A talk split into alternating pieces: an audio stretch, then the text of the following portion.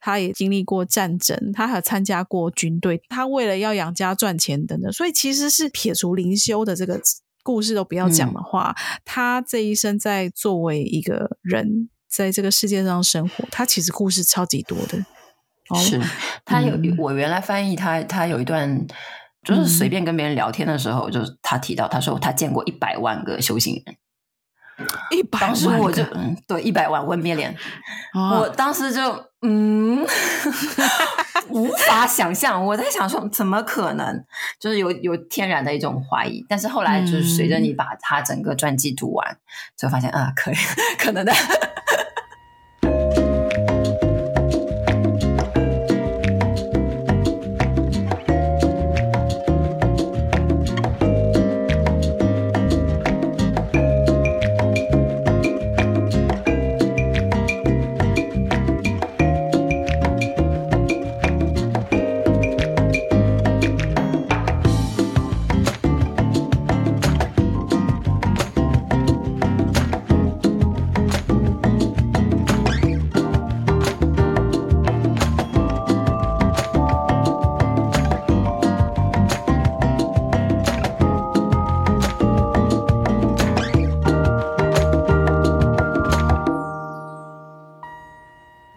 大家好，欢迎来到自由速度，我是刘翠伦。大家好，我是钟七条，我是顾象。我们在五月的时候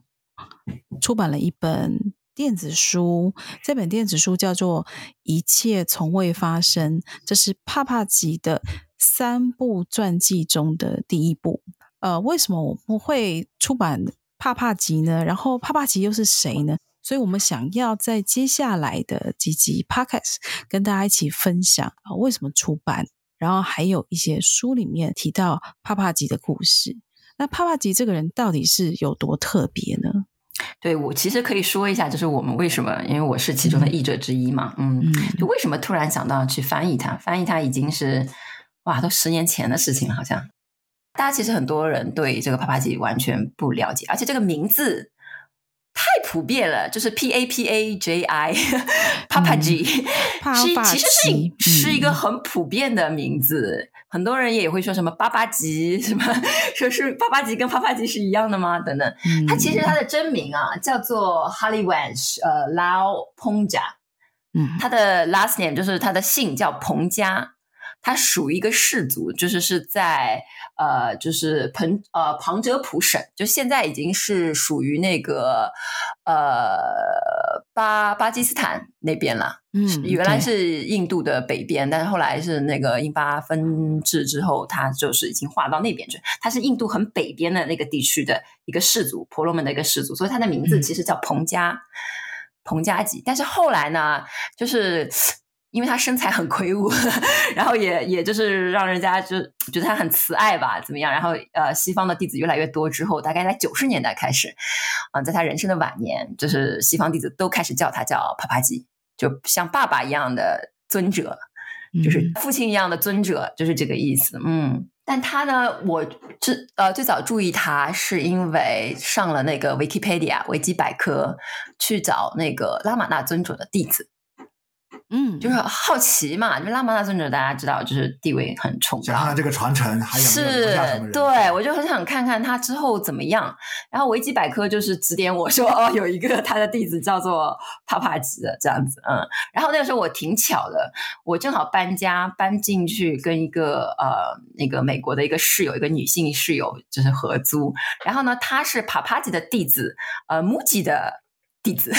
啊，怎么这么巧啊？是是是是，然后那个木吉呢，就是是帕帕吉那边，他他木吉是一个牙买加人，然后呃是说英文，英文非常好，那可能是其实有英国籍的吧。然后呢，所以就是他还活着嘛，那个是就是他。正当壮年，应该是五六十岁的样子，所以他射受很多那个欧美弟子，大家就真的是去见得到他。然后我那个室友呢，就是见过木吉的好几次呢，就参加各种什么活动啊，什么什么的。然后他天天就在家里面放木吉的东西。然后我我我也是就就反正很很偶然嘛，一看哎，木吉的师傅是谁啊？然后诶，怎么是帕帕吉？然后我我其实那个时候是对那个拉玛那尊者感兴趣，你知道吗？嗯，对。然后因为这个两个巧合，然后就想说，哎，看看帕帕吉到底是怎样嘛。然后那个帕帕吉有一个很短的一个传记，其实我们已经出版在呃这个帕帕吉呃访谈前面前半部分，就是他的一个很短的一个传记，嗯，就是讲他人生的一些，就是小的时候有一些特殊的体验，然后后来见到拉玛那尊者。开悟的，对，是吧？就这个，然后那个就很好读嘛，你直接就是英文就读下来，然后我发现哇，好神奇啊，怎么？然后就对这个人开始感兴趣，然后就买了他这个三卷本的传记，然后发现哇，不得了！就是如果说那个简传是开了一扇窗的话，这个他的这个传记三本，对，真的就是把你，就是说，嗯。就是把你引进来，我我可以就是说得此看到一个真正的这样一个背景的人的很多很多的细节，就太多太多的细节，而且很多是我我们那个时候是在学佛嘛，嗯，我跟钟夏都是，然后我是先看了那本书啦，然后当时对我觉得对于一个比较正规的佛教徒而言的话，有非常大的启发意义。真的，冲真的就是啊啊、呃呃，有点冲击的，对对对对对，嗯、所以就是很很激动，那个时候看的很激动，然后也就说，哎，那就索性翻译出来吧，因为很想分享嘛，嗯、有点这种心思，然后一边看一边翻译，是我跟我另外一个啊、呃、师兄弟一起弄的，然后呀弄完之后，然后我们的一些朋友看了之后也是很，就是啊，就是哇，还能这样，就就就我们从来没想过、啊 哎，补充一下。就是你刚刚讲到那本呃，就是有简传的，这个是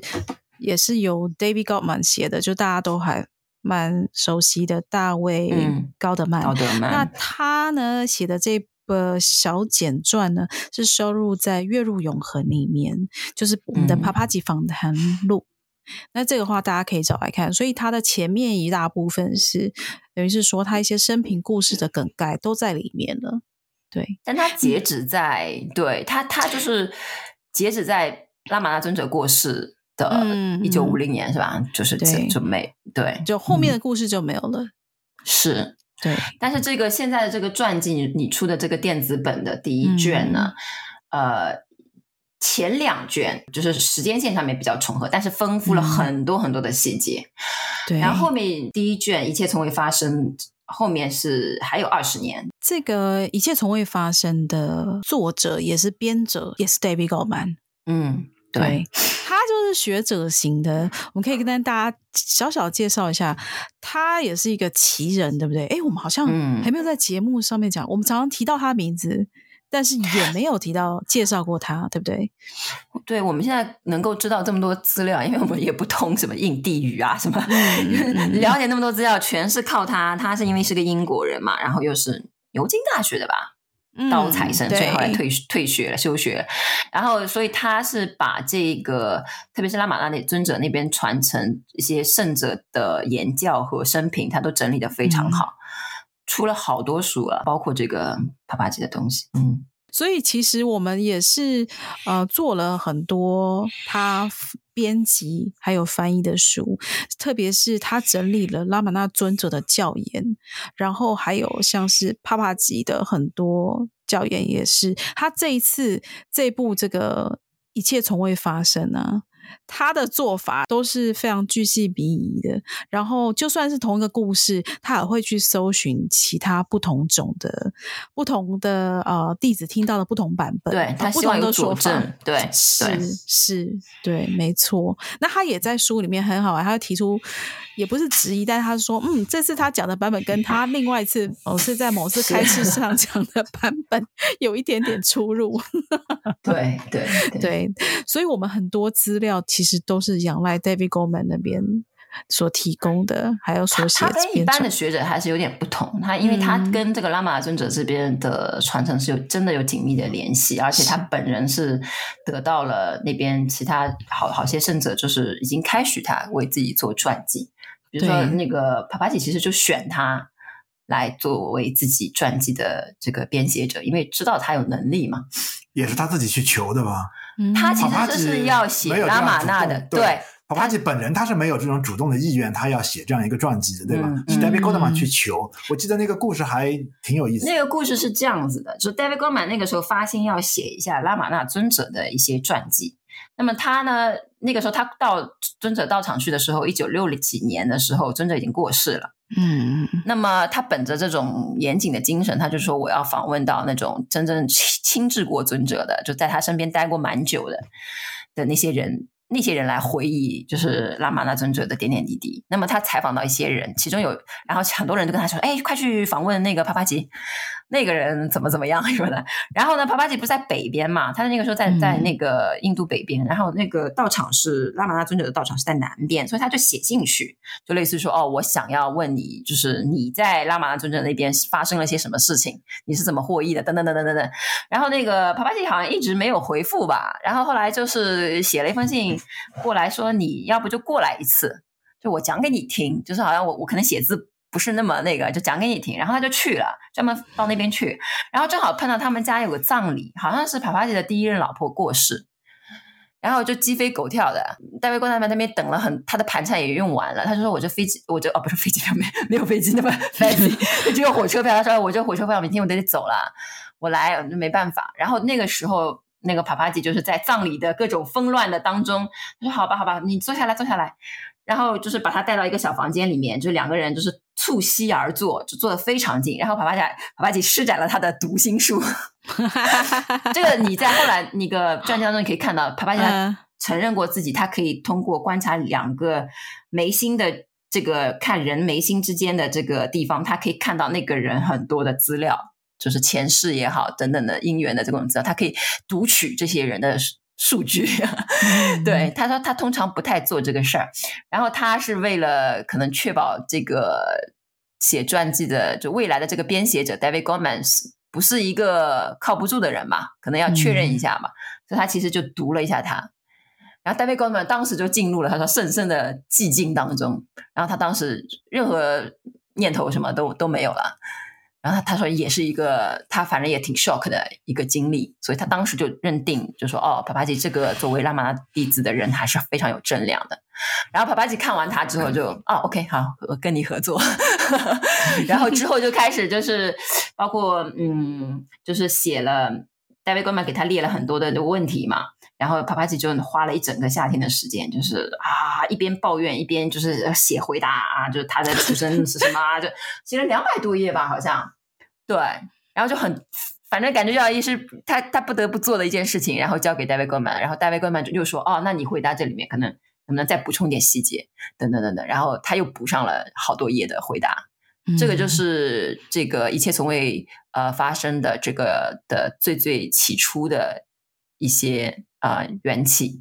就原原初的一些稿子吧，嗯、然后戴维戈曼就后来就是慢慢的嗯、呃、更多的整理资料。然后就整呃整理出来了，就是那个简传，就是我们在呃《月路永恒》这本书里面可以看到那个简传。但是后来发现有很多细节，他不忍心舍弃，然后觉得哎，帕帕吉本人都值得去写一个传记，然后就导致最后就花了很多年的时间，就出了这个三卷本的一切从未发生这个故事。嗯、对，因为他本人就是一个很有正量的一个导师嘛。嗯。剧透一下，就是帕帕吉他的生活经历，在世俗里面、红尘里面打滚的经历是非常非常的丰富的，嗯、跟拉玛拉尊者比起来，因为拉玛拉尊者的 传记相对起来还蛮薄的，可是那个帕帕吉的就有三大册，而且超级厚的，就是所以可以跟大家预告一下，是非常非常精彩。所以如果大家看说哇，觉得拉玛拉尊者好像啊，他那个等级太难。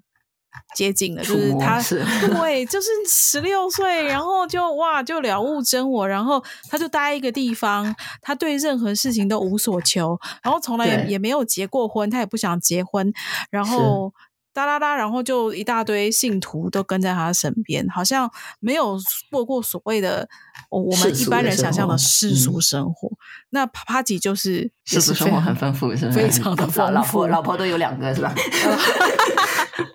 对，还有一个是大时代的这个纷乱哈，他也经历过战争，他还有参加过军队等等，就是他的这个生活经验。嗯、然后他为了要养家赚钱等等，所以其实是撇除灵修的这个故事都不要讲的话，嗯、他这一生在作为一个人在这个世界上生活，他其实故事超级多的。是他有、嗯、我原来翻译他，他有一段。statement，他常就是随便跟别人聊天的时候，嗯、就是他提到，他说他见过一百万个修行人，一百万，当时我就嗯，对，一百万问面脸，哦、我当时就嗯，无法想象，我在想说怎么可能，就是有有天然的一种怀疑，但是后来就是随着你把他整个传记读完，嗯、就发现啊，可以 可能的。有可 能，就这个人的，嗯、对他这个人的人生遍及足迹，实在是遍及了太多地方了。嗯，如果我们从最开始最开始，他小时候到底是什么样的状态？对，我其实是我觉得我们华人啊，嗯、要理解这个印度人，就是这本传记给我最大的一个，就是说。现在有很多 vlog 啊什么的，对不对？你可以看到世界各地人生活的这个场景。嗯、没有这个的话，你很难想象，就是他的家庭教育怎么会是这样的？就比如说他们对神的爱为什么会是这样子的？其实是很难理解的。然后《帕帕吉传记》这个给我比较大的一个影响，就是就是就是哇，他们的这个土壤跟我我们生活的土就很不一样，确实非常不一样。比如说，你要从他小时候开始讲起的话。就要讲他的他的家族，他就是个婆罗门的家族，oh. 爸爸妈妈都是是很敬神的，而且他妈妈那边有一个兄长，就是他的舅舅，是非常有名的世界级有名的一个导师，叫做罗摩提尔塔，就是有名到已经就是载入史册的那种，就是把那个印度的呃，就是呃一些哲学和智慧，在一九二几年、一九一几年的时候。嗯就带到了西方去，带在旧金山的一个那种金色大厅，是啊，对全世界做过那种演讲，是啊，哦，那个时代真的是印度的修行人往西方跑，欸，哎。而且他的那种发言是振聋发聩，就是非常有世界级导师的风范。嗯、那我们呢，华语读者一般了解到的，就是比如说印度，身为印度人，但是在世界上有有那个影响力啊，嗯、就是有做演讲，比如说说克里希那穆提这种，是不是？嗯、一般是了解是这样子嘛。但是你在克里希那穆提其实是个比较西化的印度人，对他，他风格是非常不一样的。另外一种是纯纯粹粹的印度人，只是他们英文非常好，嗯，因为是被那个英属殖民过嘛，所以他们的英文非常好。他们去拿英文在，就是比如说一九一几年、一九二零年的时候，在西方的一个比较很大型的这种宗教的呃舞台上面去宣扬印度的呃费檀多也好啊，等等瑜伽啊什么的也好。他们这种，嗯，是，就是说地位其实是非常非常高的，真的是现在包括印印度人都会认为他们是当时的怎么说呢，印度的英雄吧，有那种感觉。嗯、是我翻译过他的几首诗嘛，他里面用的一些那种英语啊，其实是有点古英语的那种感觉，嗯、其实是有点莎士比亚的那种味道的，嗯、啊，就是他不用 you 嘛，嗯，z，对啊，就说啊，一开始翻译的 时候是还觉得哇，怎么好有学养，这样都是这种古、嗯、古英文，是。所以他们是因为那个被英国殖民的缘故，像帕帕吉的话，英文也很好，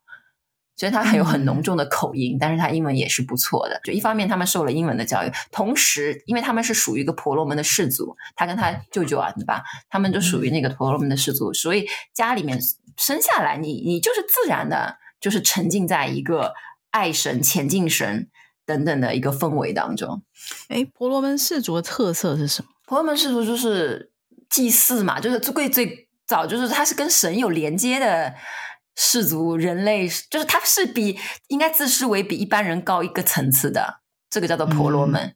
以前不是有说四大种姓嘛，是不是？婆罗门、刹帝利、吠舍和什么首陀罗？嗯，就是还是有印度，还是这个社会还是有这种区分啦。就是我最近看嘛，是我最近看一个 YouTuber。嗯，叫那个什么马农是不是？啊，有一个印度那边有人，对，会说中文那个。他做过几次那个 关于印度种姓的那种，嗯，啊，影片嘛，是他自己制作的。他说，你即便是要从相貌上直接能够区分出啊婆罗门种姓其实是比较困难的。嗯，但是呢，往往那种身材比较高大的，我觉得可能大家，但是我觉得并不并不这么全面。我觉得可能长得还是比较黑一点，稍微有一点那种猥琐的，可能他们会认为是贱民种姓。但是帕帕吉他本身他的是一个身材非常高大的，我相信他走在印度任何地方，大家都会把他啊确认为他是一个婆罗门种姓的。包括他那个后面的记载当中，他有说到说他去了一个南边的一个地方，其实没有任何人认识他。他就走在这个街上去买卖，然后别的人就开始朝他跪拜了，就是然后然后他就有点担心，因为因呃婆罗门的人其实他人生是有那个很多的规范的，比如说几岁的时候男孩子就开始要做一个圣献礼了，嗯，就是他开始就是说你要开始学习一些呃宗教方面的知识，然后他就佩戴一个圣线嘛，然后他一直要佩戴着的。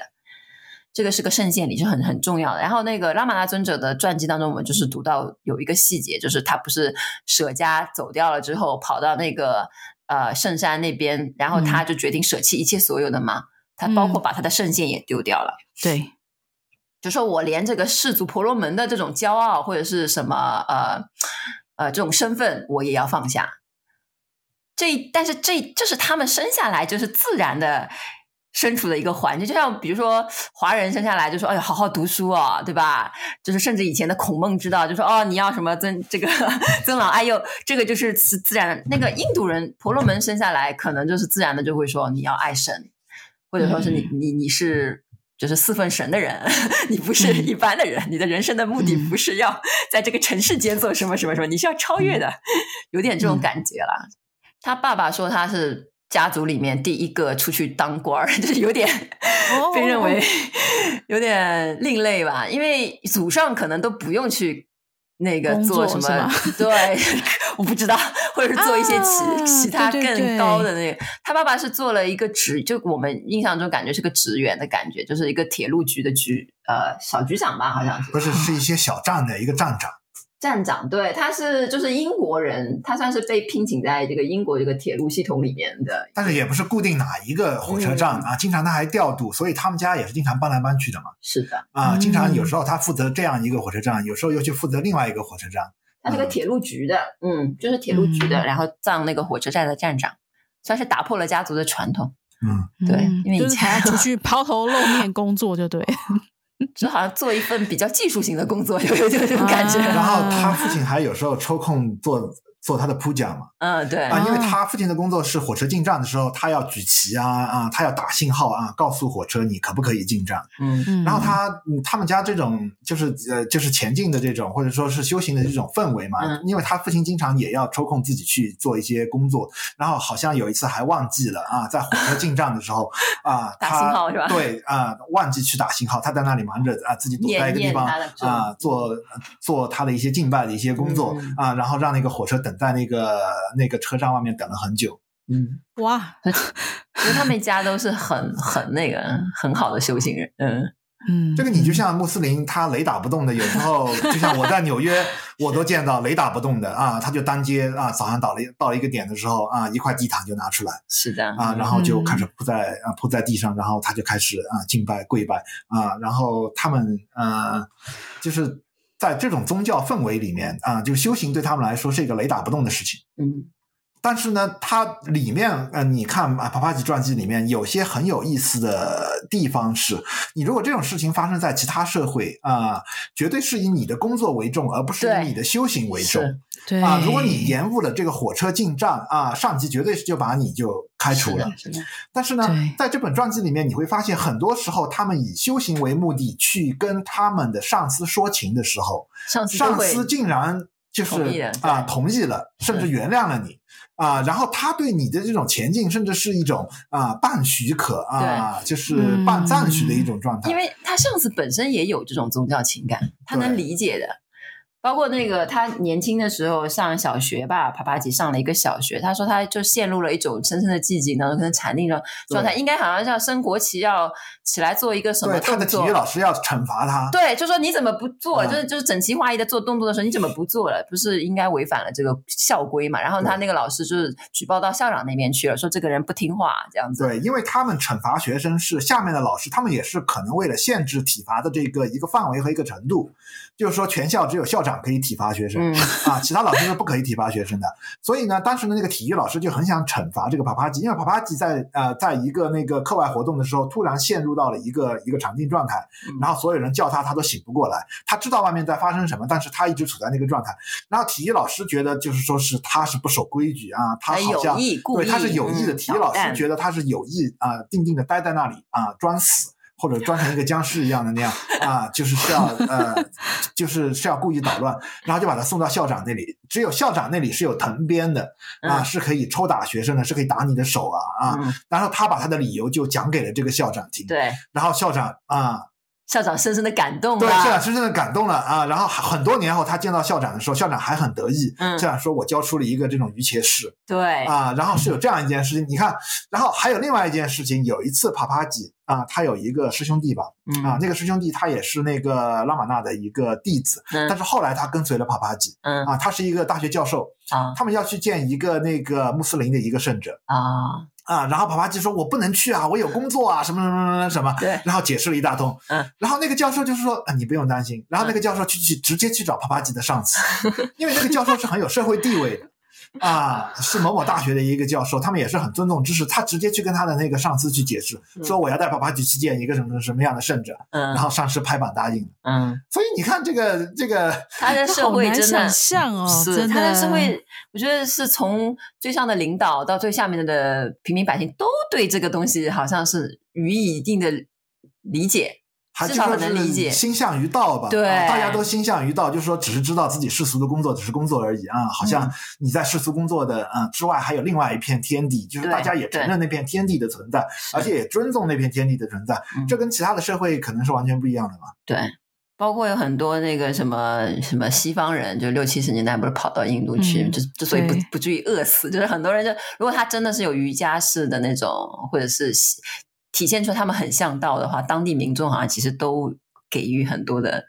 有一饭吃啊，给什么？我最近看到一段，嗯、有一个法国人，嗯。啊，他一开始是个天主教徒，嗯啊，然后他后来对印度教是感兴趣，然后跑到印度，嗯。啊，然后又成为了印度教徒，嗯，然后逛了一圈，然后后来呢去找帕帕吉，然后帕帕吉给他建议，嗯。啊，告诉他应该怎么怎么活下来啊，让他去斯里兰卡，啊。然后他就去斯里兰卡出家，成为一个佛教徒。嗯，就说他跨越了三大宗教。后来这个人又很神奇，他又来找帕帕姐，说他爱上了一个穆斯林的一个女孩。啊，但是呢，那个女孩，呃，就是他很想娶那个女孩，那个女孩的爸爸肯定是不同意的啊，除非他加入那个就是那个伊斯兰教。对对啊，然后那个帕帕姐就说：“那你就做吧。” 后来这个人，然后他又就是说是还俗了啊，然后他又加入了这个伊斯兰教，然后带着这个女孩，这个穆斯林的女孩，然后又回到了他的那个原地，然后去生活，然后一直还跟帕帕吉保持着联系啊，写信告诉帕帕吉他的一些近况，就说他很神奇，很神奇啊，所以他就在四大宗教里面啊，太厉害了，对，全部都混过了一圈，然后最后啊，反正就是有这样经历，而且他还活了下来，就是这样，对。嗯，那帕帕吉的传记里面有有很多匪夷所思，就是按照我们一般的，就是如果我这个眼界比较只听过一方社会的，呃，传统的 typical 的故事叙述的话，都会觉得嗯，应该是那样才是修行人的样子，比如说怎么怎么怎么样。然后帕帕吉的那个就发现啊，人家这样好像也也可以啊，是啊。这倒是真的，不按常规出牌是吧？对，他说他的那个婆罗门的那个家族的那个生活，其实是我觉得也对我蛮有启发的啦。包括他的那个妈妈怎么教小孩啊，对不对？妈妈跟孩子的相处，他说他妈妈十八岁的时候生他，他是长子，他妈妈后来好像还生了好七八个小孩吧，这样子。所以他说他妈妈跟他的关系就像朋友一样。然后妈妈跟他分享的是什么呢？就是他妈妈最大的这个热情，一生当中最大的热情就是兴奋神，所以就是儿儿子跟他又相差只是十八岁，然后儿子又好像在灵修方面也有某种天分，虽然跟他不太一样。嗯、他妈妈是最爱唱拜赞歌，因为宗教里面细分类也很多，你知道，有有有活泼的那种爱唱歌的那种。然后帕帕吉好像小的时候是喜欢，好像沉浸在他说是什么，有一种打坐会静静的坐着这样子，所以他从三四岁的时候就开始这样子了。对，就是看他妈妈跟他的相处嘛。就是说他，他他妈妈是一类的修行，某一类的修行人，就是是很爱唱拜赞歌，经常集结一些妇女在家里面唱拜赞歌。然后呢，帕帕吉虽然小吧，但是他小的时候就是也表现出来另一类的修行人的样，就是特征，就是好像说是会爱禅定，嗯、就是爱坐着。就他小的时候，就是三四岁就开始静静的坐着，哦、然后包括是嗯，还拉拉隔壁小女孩什么，就是玩那种打坐游戏啊什么。他妹妹有说，他说他坐着的时候好像就会变一个人，就说大家都是、嗯、因为当时孩子都在玩，可是他在他妹妹说，哦，他哥哥在，就突然就变一个人，嗯，然后就完全完全不动，表情也都不一样。对，但我我有这个时候就看到一些细节了，就包虽然我们前面说了很多，就是说啊，他这个整个家族宗教氛围很很很浓郁，但感觉你是好像你就 assume 他爸妈很理解帕帕吉，对不对？嗯，既然都是都是宗教徒嘛。但还是不是的，这宗教徒里面细分有很多类的。他爸妈其实是一直没有理解他的。这个是一般我们我们就是比如说，你如果重生在一个无神论的氛围里面长大，你会觉得，诶，你们信信神的不都都是一类吗？就是有有什么还好细分的？然后，哎，在信神的里面还是有分，就是它是禅定类的。还是哪种类的？他的一切是啊，对，他是苦行僧，是是，还会有不一样。包括他小的时候，不是跟着那个一个苦行僧的一个呃团体，就是那个，他就跟别人去唱跳 rap 啊，对，就是一个流浪汉一样的，但是他们其实是一个宗教的一个狂喜的一个团体，就是就路过他们村庄的时候。爸爸就跟着那些人走掉了，然后他爸妈其实是在别人呃外面呃露天野营的地方嘛，啊、别人可能就围着篝火啊唱跳啊，嗯、唱一些就是敬神啊、崇拜神的一些那种赞歌啊，嗯、然后就是很欢乐的这样这样的一个团体。他可能有点像吉普赛人吧？啊，对，是不是？他说是吉普赛人，对，对，对，其实是有点像吉普赛人这样的。然后他就去混在别人里面，然后是很开心的跟呃是跟别人一起参与这种宗教活动。嗯、然后他的父母当然是啊。呃在有点半不知情的情况下吧，啊、嗯呃，后来知道了，当然是经常把他叫回来，让他尽量少去跟这些人混。对，嗯、他说，他说那群人，他爸爸就说他小时候就特特别喜欢那群人，因为那群人连乞讨食物都不乞讨，就是唱歌跳舞。就一般的你会觉得，就是好像如果是像流浪汉的那种那个的话，总归还是要填饱肚子为主嘛。嗯、但他对他们那个村庄，就是当地的人来说，这群人其实是怪人。也是很可能敬神的，也是属于宗教团体，但是嗯，那是个危险的团体，就是有点疯掉了，就是有点嗯，不知道，对，脑子有点怪怪的了。是他们这个婆罗门的氏族不，就是不鼓励的，甚至是有点反感那种吉普赛那样的团体的，嗯、所以他他去那边待了，他爸妈就给赶紧把他给找回来，这样子。嗯，对他。我觉得这也很有趣，因为他他就很像我跟他们在一起。然后他爸来找他的时候，他还说说 啊，为什么你要来找我？我要跟神在一起，你为什么要来找我？他也是很有趣，是，对，就感觉他爸妈好像还是希望他中规中矩的。这有一个细节的，是他们家族是有个图书馆的嘛？嗯、啊，他曾经有一次去借他舅舅的那个传记来看嘛，啊，其实也被收录在他们家族的一个图书馆里面的时候，然后那个图书馆的管理员可能是他的某个叔叔吧，啊，就已经留意到了，然后就开始敲响警钟了。啊，虽然他们家族出过一个世界级的一个这样的一个灵修导师啊，但是家族其实并不是啊全心全意啊，就是说是啊，我们这个家族是为了培养修行人啊这样存在的一个家族，他还是不希望你过多的啊彻底呃，就说是你可以就是说浅尝辄止啊，在你的生活中啊你是敬神爱神的，但是呢，你如果彻底走上一个灵修道路呢啊，家族好像的家族的人还是啊持一种反对意见的。啊，所以当时他的那个叔叔看到他在借那个罗摩提尔塔的这个传记的时候，啊，就去偷偷告诉他的父母啊，说你们要小心啦，啊，你们这个大儿子好像这个灵修的倾向是很严重啊，啊，一般长子嘛，长子可能你要肩负起很多家族的责任，你赚钱养家。嗯、但是其实后来确实，帕帕吉让我身上让我呃特别觉得不可思议的一件事情，他非但在这个印巴那个分治的时候啊救了整个家族，嗯，三四十口人啊被他整个从那个巴这这被被他整个从巴基斯坦拯救出来，嗯，然后后来还养活了整个家族。这个你你简直不可思议，就是说这个人的福报其实是非常大的，就是说老天反而一直让他活得下去，而且还让他的整个家族都活得下去。而且在我们现在的修行人，我们的眼中，就是说我们一直处在一种啊世俗生活跟你的修行生活处在一种矛盾冲突的这种。对啊、呃，这种氛围之中，至少在我们年轻的时候，嗯、我们是一直觉得，哎呀，我究竟是应该世俗生活，应该去什么求取功名啊、学业啊，还是应该走灵修的道路啊？究竟是应该出家，啊，还是应该怎么样？我们永远处在这种矛盾之中啊、呃，在是在我们的现在的当前的这种社会下，但是帕帕吉他可以这方面两方面都做的，就是做的这么好。而且不可思议，嗯、然后你看他后来作为一个那个矿场的一个那个管理者嘛，他管理的很好，然后他甚至管理过七八个那种矿场，嗯、整个印度他都跑遍过。就他的一生在这个世俗生活中啊、嗯呃、和灵修之间，他没有一种鸿沟，对，他从来没有一种鸿沟这样的一种，嗯，对，做好坐满这样子。是这个，就是拉玛那尊者那边，包括他的其他的弟子，那个安娜马来和那个 Lakshmana 都是出家人。嗯而且拉玛那本身就是出家人，嗯、他那个时候在那个洞穴待着的时候是，就说只有男性才可以住在一起，嗯、因为会就是防止出出现一些不好的情况，就是女生要来这边只是给他们送送饭，就比如说是作为一个供养的人的身份就过来送送饭啊什么什么，就就是一个像僧团一样的，就是有点像佛教那种感觉，嗯、他就是个出家人的一个团体。然后那个这个拉玛那尊者的身上是强烈的出家人的倾向，他他就是一个好像很。寂寂冷冷的，就有点这种感觉吧。反正就是像说，就是孤山一样，就是就是在那边。然后那个帕帕奇的这个身上的那个，反而很像呃，像一个大居士，就像我们佛教里面说的什么大富长者，是还很像那个尼萨加达塔那边的传承。尼萨加达塔那边的传承，大多数都是在家人。对对，而且他的老师都是跟你说要挑起生活的这个重担，嗯、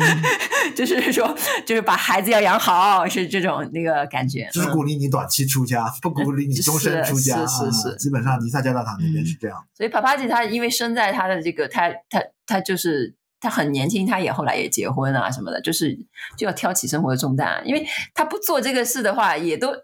说的不好听，就是也是他的业，就也是他的那个，你要善始善终，所以他后来还是真的就就挑起了生活的重担。嗯、他在世俗生活这这方面的那种能力啊，是真的有点有点匪夷所思的。啊，然后总是在他就是说，他想他其实他也呃不能说是他完全就是说是啊、呃、不想不想抛弃这种世俗生活，嗯。啊，他也一度就是想要那个，他一直想逃，对他其实一直想逃避，但是反正老天总是养着他吧啊，在他养不活家里的时候，突然又有一个这样的工作了，突然又有一样一个那样的工作了，然后我看到是嗯。呃是后来他把整个家接到了那个 Lucknow 嘛，嗯啊，对吧？对他后来呃工作了几年了啊，他的那些家族的成员就四散又到其他的地方去生活了，了甚至到了德国都有。啊、对，然后然后他觉得他的这个任务终于完成了，是啊，对吧？然后他就想，然后他又辞掉了工作。对，这个真的很像那个婆罗门一生有四妻嘛，嗯，其实是蛮蛮符合他这个这个规范的。就是年轻的时候求道，但是虽然求道，但是不能，就是说不做家庭一家之主，还是要诞下自己的家族的 这个继承人。就是你还是要娶妻，还要生子，这样做一些事情。然后等到真的退休了，你才可以说是零零七息，就是你可以云游四方啊什么。帕帕吉身上其实是完全完美的。这个展现了这个四期的这种那个，嗯嗯，就在你没到达零七夕的时候，包括他小的时候，他就想去，可能到森林里面去待着，但是不允许啊。对，嗯、爸爸妈妈会把他捉回来。嗯嗯，插播一下，如果想要了解人生四阶段的话，可以去听我们有一集就叫《人生四阶段》第六集，就他们的一种传统嘛。嗯，对，所以说世俗跟灵性生活。哎，这个印度这个国家 虽然是好像挺混乱的，也有很多人说去那边之后就是得痢疾啊，什么就是 各种什么饮用的什么东西都很不健康，但是它的确是这个文化就是还是很大多数人都能够理解，就是除了现实生活、世俗的生活之外，好像有另外一个追求，还有一个精神净土。对对对，嗯，而且许可你有这样的一个精神净土。嗯，所以像帕帕吉这样子的人生，其实是。为什么会给我们在读到传记的时候会觉得非常非常大的冲击？就觉得哎，这样也可以。还有包括说他精彩的入世生活，包括说刚刚说管矿场，还有他还有跑过业务，他是 salesman，没错，他也是一个 salesman。所以呢，嗯、到底修行人有什么不能做呢？他应该什么都做过，都可以，是像像水一样，是吧？可以承载在什么容器里？对，那他刚刚讲到说，他有一个，就是他其实有抵抗过，就是说他那时候认出来说，拉玛那尊者是他的导师的时候，他其实心里面是完全不想要离开尊者的。嗯，那。这个时候就是刚好是我们刚刚讲到，就是大时代的这个变动，印巴分治。所以其实刚刚讲说，哎，刚才要讲说，哦，他把他的家人从这个就是后来划分到巴基斯坦那边，把他救出来。嗯。可是其实，在我们之后会讲到更多的细节的时候，其实你会发现说这个。拯救的整个行动其实是充满整个不可思议的，然后非常非常的困难的，嗯、因为里面包含了很多就是仇恨啊、杀戮等等的这些很多人性的东西掺杂在里面。但是呢，他是成功的把家人就是从这个巴基斯坦，然后把他整整帮人老弱妇孺，而且都还不是年轻力壮的人，把他们带到印度去。所以他其实真的是一生，除了我们刚刚讲一些世俗上面的东西，还有很多就是神奇的事情。某一个环节，就是那个传记当中提到了，他的妹妹都说，他觉得他的哥哥，或者是连帕帕西自己都说，他觉得自己好像命定要当老师。嗯，他就是人，他这个身上就是有这种磁场，或者说是有这种魄力吧。嗯，在他很年轻的时候就。可能七八岁的时候就已经显露出来了。他小时候就学着佛陀去演讲，演讲对吧？他说他七八岁的时候就已经有人会过来向他寻求一些人生建议，嗯，就是一个天生的老师的范儿，就是。嗯、所以你刚才那个钟晓刚才说这个人怎么那么福报那么大，的确是，嗯，对真的福德非常大。好啦，那我们今天就先聊到这里。但是我们之后呢，会跟大家分享更多在 David Goldman 编的这本书《一切从未发生》里面所提到的帕帕吉大大小小的。神奇的故事，那这个神奇的程度呢？我觉得完全不输大家很熟悉的，像是一个瑜伽行者的自传。那如果呢？因为我们现在这本书目前只有电子书，那大家可以在读墨，就是 Readmoo 上面，或者是 Kobo 乐天上面可以买到。那希望大家如果有机会想要去读这个书的话，就是可以去找来看。那我们今天就先聊到这里喽。嗯，谢谢大家收听。好，谢谢大家。OK，OK，okay, okay, 好，拜拜，拜拜。